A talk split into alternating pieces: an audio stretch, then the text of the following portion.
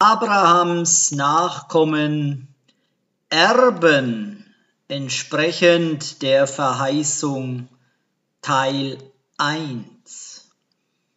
Dieser Schlusssatz von Galater 3, 29 wurde für mehr als 1900 Jahre missverstanden. Seitdem er von Raff Schaul zum ersten Mal geschrieben wurde. Galater Kapitel 3, Vers 29.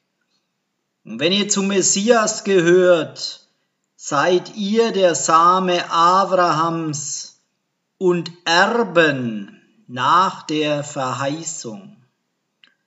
Galater 3 ist einer von einigen biblischen Verweisen, die von der Christenheit gebraucht werden, um zu versuchen und zu beweisen, dass die Tora, verfasst von Mose, durch Joshua, den Messias, abgeschafft wurde.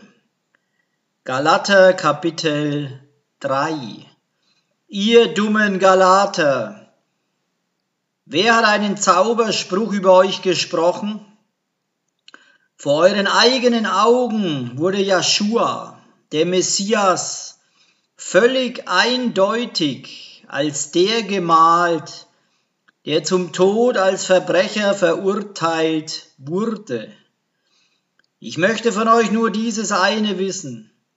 Habt ihr den Geist durch die peinlich genaue Befolgung der Gebote der Tora empfangen oder durch das Vertrauen auf das, was ihr gehört habt und dem ihr treu gewesen seid? Seid ihr wirklich so dumm? Nachdem ihr angefangen habt in der Macht des Geistes, glaubt ihr da wirklich, dass ihr das Ziel nun aus eigener Macht erreichen könnt? Habt ihr umsonst so viel gelitten? Wenn ihr das denkt, dann war euer Leiden tatsächlich umsonst. Was ist mit Yahweh? der euch den Geist gibt und Wunder unter, und Wunder unter euch wirkt. Tut er das wegen eurer peinlich genauen Befolgung der Gebote der Torah oder wegen eures Vertrauens auf das, was ihr gehört habt und dem ihr treu gewesen seid? Mit Abraham war es dasselbe. Er vertraute Yahweh und war ihm treu. Und das wurde ihm als Gerechtigkeit angerechnet. Seid deshalb versichert, dass die, die durch Vertrauen leben und treu sind, die wahren Kinder Abrahams sind. Auch die Tenach, die voraussah, dass Jahwe die Heiden für gerecht erachten würde, wenn sie durch Vertrauen leben und treu sein würden, sagte Abraham im Voraus die gute Nachricht. In Zusammenhang mit dir werden alle Gojim gesegnet sein. So sind also die, die sich auf Vertrauen verlassen und treu sind, mit Abraham zusammen gesegnet, der vertraute und treu war. Denn wer sich von der peinlich genauen Befolgung der Gebote der Tora abhängig macht, lebt unter einem Fluch. Denn es steht geschrieben, verflucht ist jeder, der nicht alles tut, was in der Schriftrolle der Tora geschrieben ist. Nun ist es aber offensichtlich, dass niemand von Yahweh aufgrund der Gesetzlichkeit für gerecht erklärt werden kann. Denn wer gerecht ist, wird Leben haben, indem er vertraut und treu ist. Darüber hinaus ist die Gesetzlichkeit nicht auf Vertrauen und Treue gegründet, sondern auf einen Missbrauch des Textes, der sagt, jeder, der diese Dinge tut, wird durch sie Leben haben. Der Messias erlöste uns von dem Fluch, der in der Tora ausgesprochen ist, indem er selbst unseretwegen verflucht wurde. Denn die Tenach sagt, jeder, der an einem Pfahl hängt, gerät unter einen Fluch. Joshua, der Messias, tat das, damit die Heiden in der Vereinigung mit ihm den Segen hätten, der Abraham verkündet wurde, damit wir durch Vertrauen und Treue empfingen, was verheißen war, nämlich den Geist. Brüder, lasst mich eine Analogie aus dem Alltagsleben anführen. Wenn jemand einen Eid schwört, kann kein anderer ihn aufheben oder ihm etwas hinzufügen. Nun ergingen die Verheißungen an Abraham und seinen Samen.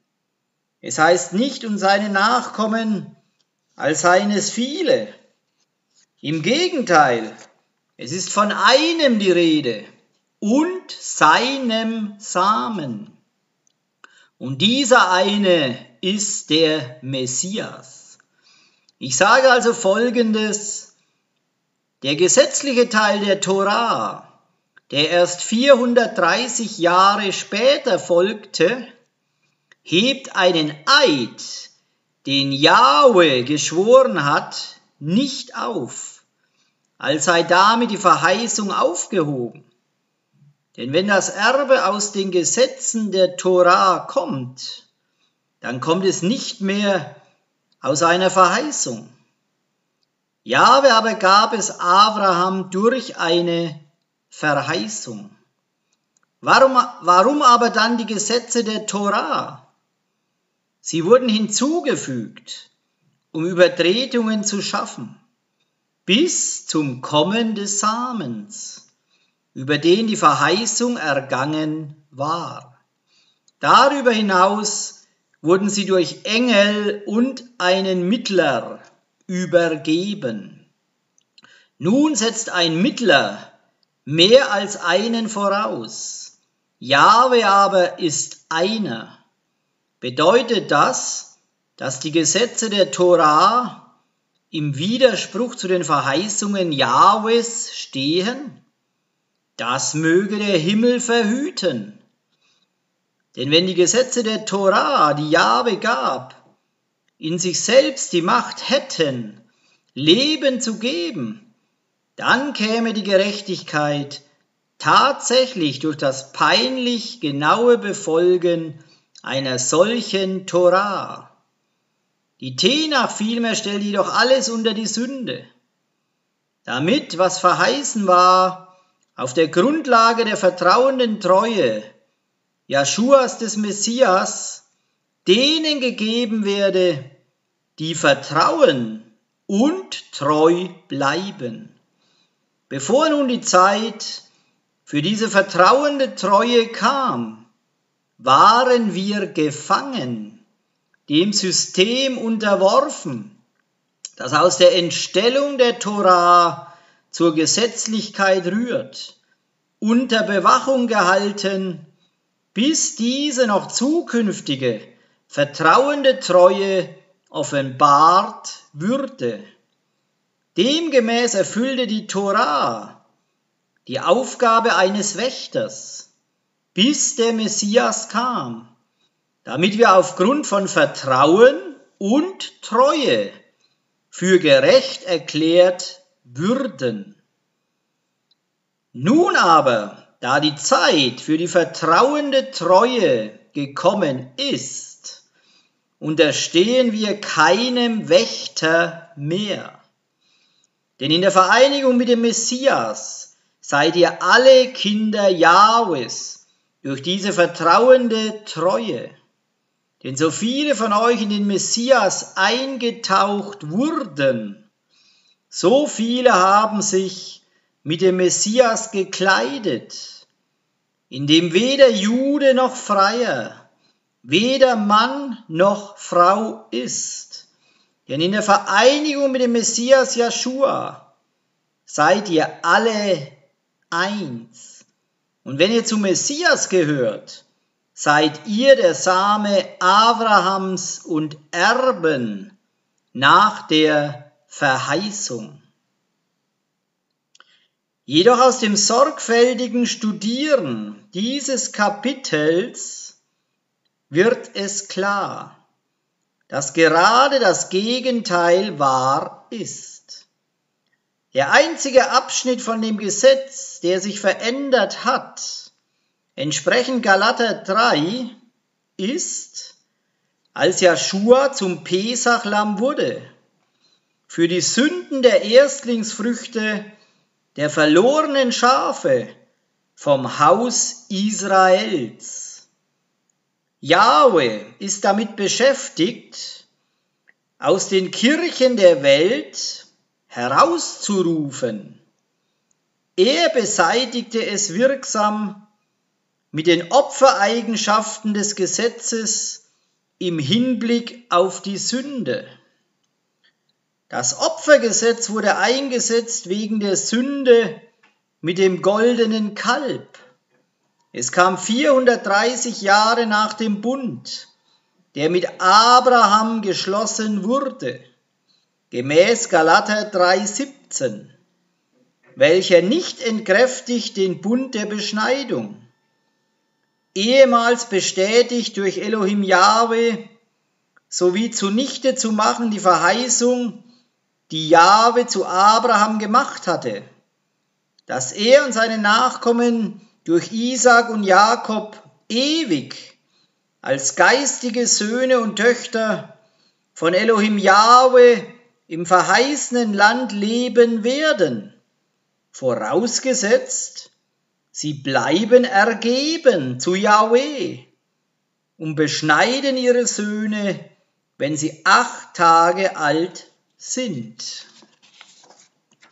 Galater Kapitel 3, die Verse 17 und 18. Ich sage also Folgendes. Der gesetzliche Teil der Torah, der erst 430 Jahre später folgte, hebt einen Eid, den Elohim Jahwe geschworen hat, nicht auf, als sei damit die Verheißung aufgehoben. Denn wenn das Erbe aus den Gesetzen der Torah kommt, dann kommt es nicht mehr aus einer Verheißung. Elohim Jahwe aber gab es Abraham durch eine Verheißung. Trotzdem wird uns in Galater 3,24 gelehrt, dass das Opfergesetz unser Lehrer war, um uns zu helfen zu verstehen, dass es ein Opfer gibt, wo Blut vergossen werden muss. Jedes Mal, wenn wir sündigen, bis der Messias zum Opfer wurde, als er gepfahlt wurde und er uns sein Lebensblut gab für die Vergebung unserer bisherigen Sünden. Da gibt es nun nicht mehr länger eine Notwendigkeit für ein Opfer im Hinblick auf Sünde. Galater Kapitel 3, der Vers 24. Demgemäß erfüllte die Torah die Aufgabe eines Wächters, bis der Messias kam, damit wir aufgrund von Vertrauen und Treue für gerecht erklärt würden. Dies wird auch durch Raff Shaul in Hebräer Kapitel 9 in den Versen 22 bis 26 wie folgt bestätigt. Hebräer Kapitel 9, die Verse 22 bis 26.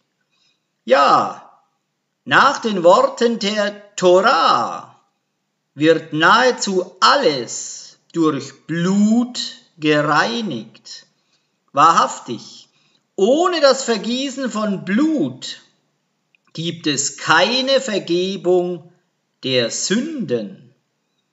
Auf diese Weise mussten nun also die Abbilder der himmlischen Dinge gereinigt werden. Die himmlischen Dinge selbst verlangen jedoch ein besseres Opfer als diese. Denn der Messias ist eingegangen in einen heiligsten Ort, nicht von Menschen gemacht und nur ein Abbild des wahren Ortes, sondern in den Himmel selbst, um nun unsretwegen in der Gegenwart Jahwes zu erscheinen. Darüber hinaus ist er nicht in den Himmel eingegangen, um sich selbst wieder und wieder zu opfern.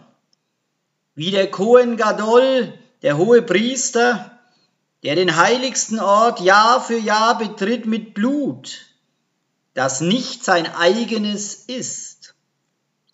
Denn dann hätte er viele Male den Tod erleiden müssen, seit der Schaffung des Universums. Es ist aber so, dass er ein einziges Mal erschienen ist am Ende der Zeiten, um durch die Opferung seiner selbst die Sünde abzutun.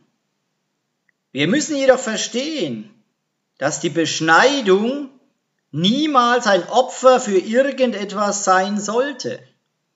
Aber sie ist ein ewiges Zeichen des Bundes, zwischen Jahwe und Abraham und seine Nachkommen durch Isaac und Jakob. Nichtsdestotrotz benötigen wir, uns der Tatsache bewusst zu sein, dass die allererste Sache, die das Haus Israel tat, als sie in die heidnischen Kulturen der Welt assimiliert wurde, die Beschneidung ihrer Söhne zu stoppen. Dies ist auch ein Hauptstreitpunkt mit denjenigen, die nicht an die Zwei-Häuser-Lehre glauben. Zu finden die ganze heilige Schrift hindurch. Wenn du glaubst, dass du einfach nur ein Messianischer bist, mit sehr wenigem oder keinem jüdischen Blut, das durch deine Venen fließt. Warum gehst du da nicht einfach zum Kirchensystem zurück, von dem du gekommen bist? Messianische Juden glauben, dass sie die gesamte Tora halten sollten, aber dass Menschen aus dem Christentum, die sich ihnen anschließen, es nicht benötigen, so zu tun. Sie können an jüdischen Festen teilnehmen, aber ebenso ist es ihnen erlaubt, die Dinge zu tun, die sie in der christlichen Kirche getan haben. Ungeachtet der Anweisung Elohim Jahwes in 4. Mose Kapitel 15 Vers 15 sagend, 4. Mose Kapitel 15 Vers 15 in der Versammlung soll ein und dieselbe Ordnung gelten für euch und für den Fremden, der bei euch wohnt. Eine ewige Ordnung für eure Generationen. Wie ihr, so soll der Fremde sein vor Yahweh. Das Wort ewig, wie hier erwähnt, bedeutet, dass das Gesetz für immer ist. Selbst während des Königreiches von Elohim Jahwe und auf alle Ewigkeit hinaus. Wie wir in Offenbarung Kapitel 22, Vers 14 auf diese Weise lesen. Offenbarung Kapitel 22, Vers 14. Wie gesegnet sind die, die ihre Gewänder waschen, damit sie das Recht haben, vom Baum des Lebens zu essen und durch die Tore in die Stadt einzugehen. Das ist auch die Stadt, wo Abraham glaubte, dass er eines Tages hineingehen würde, wie wir in Hebräer Kapitel 11 in den Versen 9 und 10 folgendermaßen lesen. Hebräer Kapitel 11, die Verse 9 und 10. Indem er vertraute, lebte er als zeitweiliger Einwohner im Land der Verheißung, als sei es nicht seines, und blieb in Zelten mit Jitzak und Jakob, die mit ihm empfangen sollten, was verheißen war. Denn er erwartete die Stadt mit ewigen Grundsteinen, dessen Architekt und Erbauer Elohim Yahweh ist. Wir wissen, dass Abraham schon qualifiziert war, um das verheißene Land für immer zu erben. Aber weil unsere Väter und Mütter im Glauben, im Glauben starben, erbten sie es noch nicht. Wie aufgezeichnet in Hebräer Kapitel 11, Vers 13 und Hebräer Kapitel 11 in Versen 39 und 40 auf diese Weise. Hebräer Kapitel 11, Vers 13. Alle diese Menschen vertrauten, bis sie starben, ohne zu empfangen, was verheißen worden war. Sie hatten es lediglich aus der Entfernung gesehen und begrüßt, während sie bekannten, dass sie Fremde und zeitweilige Bewohner der Erde waren, in gleicher Weise wie wir heutzutage. Hebräer Kapitel 11, die Verse 39 und 40.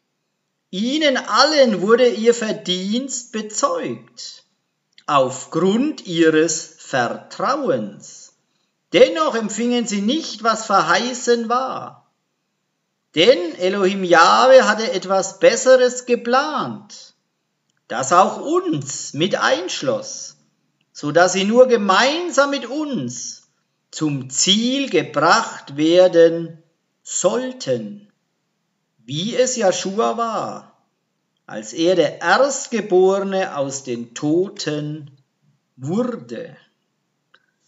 Ungefähr 200 Jahre nach dem Tod des Messias seiner Wiederauferstehung, seiner Auffahrt zum Himmel, zeigte christliche Literatur ihre Ablehnung von Israel, basierend auf der falschen Idee, dass Elohim Yahweh denjenigen, von dem sie als Gott sprechen, Israel ablehnt, weil sie den Messias abgelehnt und umgebracht haben. Die christliche Kirche hat seit dem Beginn des dritten Jahrhunderts begonnen zu lehren, dass sie das Israel von Elohim Jahwe geworden sind und ihnen die Autorität gegeben wurde und sie bestimmen, wie und wann sie anbeten. Der Grund dafür ist, weil Satan die ganze Welt betrogen hat. Misszuverstehen die Hauptabsicht des Messias Joshua über sein Kommen auf die Erde beim ersten Mal. Und demgemäß auch das wahre Evangelium über das kommende Königreich von Elohim Yahweh wenn der Messias Joshua kommen wird, um Satan, den momentanen Herrscher über die Erde, abzulösen, wie Raff Schaul geschrieben hat in 2. Korinther Kapitel 4 in den Versen 3 und 4 wie folgt. 2. Korinther Kapitel 4, die Verse 3 und 4. Wenn unsere gute Nachricht also tatsächlich verschleiert ist, ist sie nur denen verschleiert, die verloren gehen. Sie finden nicht zum Vertrauen, weil der Gott des Olam Hase, der jetzigen Welt, des jetzigen Zeitalters, ihren Sinn verblendet hat, um sie daran zu hindern, das Licht zu sehen, das von der guten Nachricht, von der Herrlichkeit des Messias, der das Bild Elohim Jahwes ist, ausgeht. Wenngleich die Hauptabsicht des Messias Joshua für das Kommen auf die Erde beim ersten Mal aufgezeichnet worden ist in der Heiligen Schrift in den letzten 2000 Jahren, wurde es den meisten während der letzten Tage bekannt, sprich den letzten 10 bis 15 Jahren, wie es dem Propheten Daniel gezeigt wurde, in Daniel Kapitel 12 in den Versen 1 bis 4, durch Elohim Yahweh, wie folgt. Daniel Kapitel 12, die Verse 1 bis 4. Und in jener Zeit wird Michael auftreten, der große Fürst, der für die Söhne deines Volkes eintritt. Und es wird eine Zeit der Bedrängnis sein, wie sie noch nie gewesen ist, seitdem irgendeine Nation entstand bis zu jener Zeit. Und in jener Zeit wird dein Volk errettet werden jeder, den man im Buch aufgeschrieben findet. Und viele von denen, die im Land des Staubes schlafen, werden aufwachen. Die einen zu ewigem Leben und die anderen zur Schande, zu ewigem Abscheu. Und die Verständigen werden leuchten wie der Glanz der Himmelsfeste. Und die, welche die vielen zur Gerechtigkeit gewiesen haben, leuchten wie die Sterne, immer und ewig.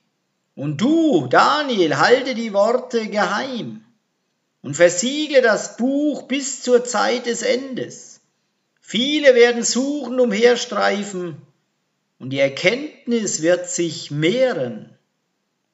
Das herzzerreißende Resultat des Nichtverstehens der Hauptabsicht des Messias Joshua seines ersten Kommens auf die Erde führte dazu, was heute bekannt ist als die Ersatztheologie, bei der es um die wichtige Frage geht, wer ist Israel? Diese falsche Theologie behauptet hauptsächlich, dass Israel in ihrer Sache bedeutend das jüdische Volk beiseite geschoben wurde und ersetzt wurde durch ein abgesondertes Gebilde, genannt die Kirche, welche startete an Pfingsten im Jahre 30 oder 31 nach Joshua, nach dem Tod des Messias Joshua, seiner Auferstehung und seiner Himmelfahrt. Dies ist der Ursprung von allem Antisemitismus mit einer sogenannten biblischen Rechtfertigung für den Völkermord an dem jüdischen Volk. In diesem Punkt benötigen wir es zu zeigen, dass Joshua beide dieser falschen Philosophien widerlegt hat. Dass Joshua das Halten der Tora abgeschafft hat für seine Nachfolger und dass die Juden seiner Zeit verantwortlich für seinen Tod waren. Durch seine Worte in Johannan, in Johannes Kapitel 5 in den Versen 46 und 47, wo er verkündet, Johannan, Johannes Kapitel 5, die Verse 46 und 47.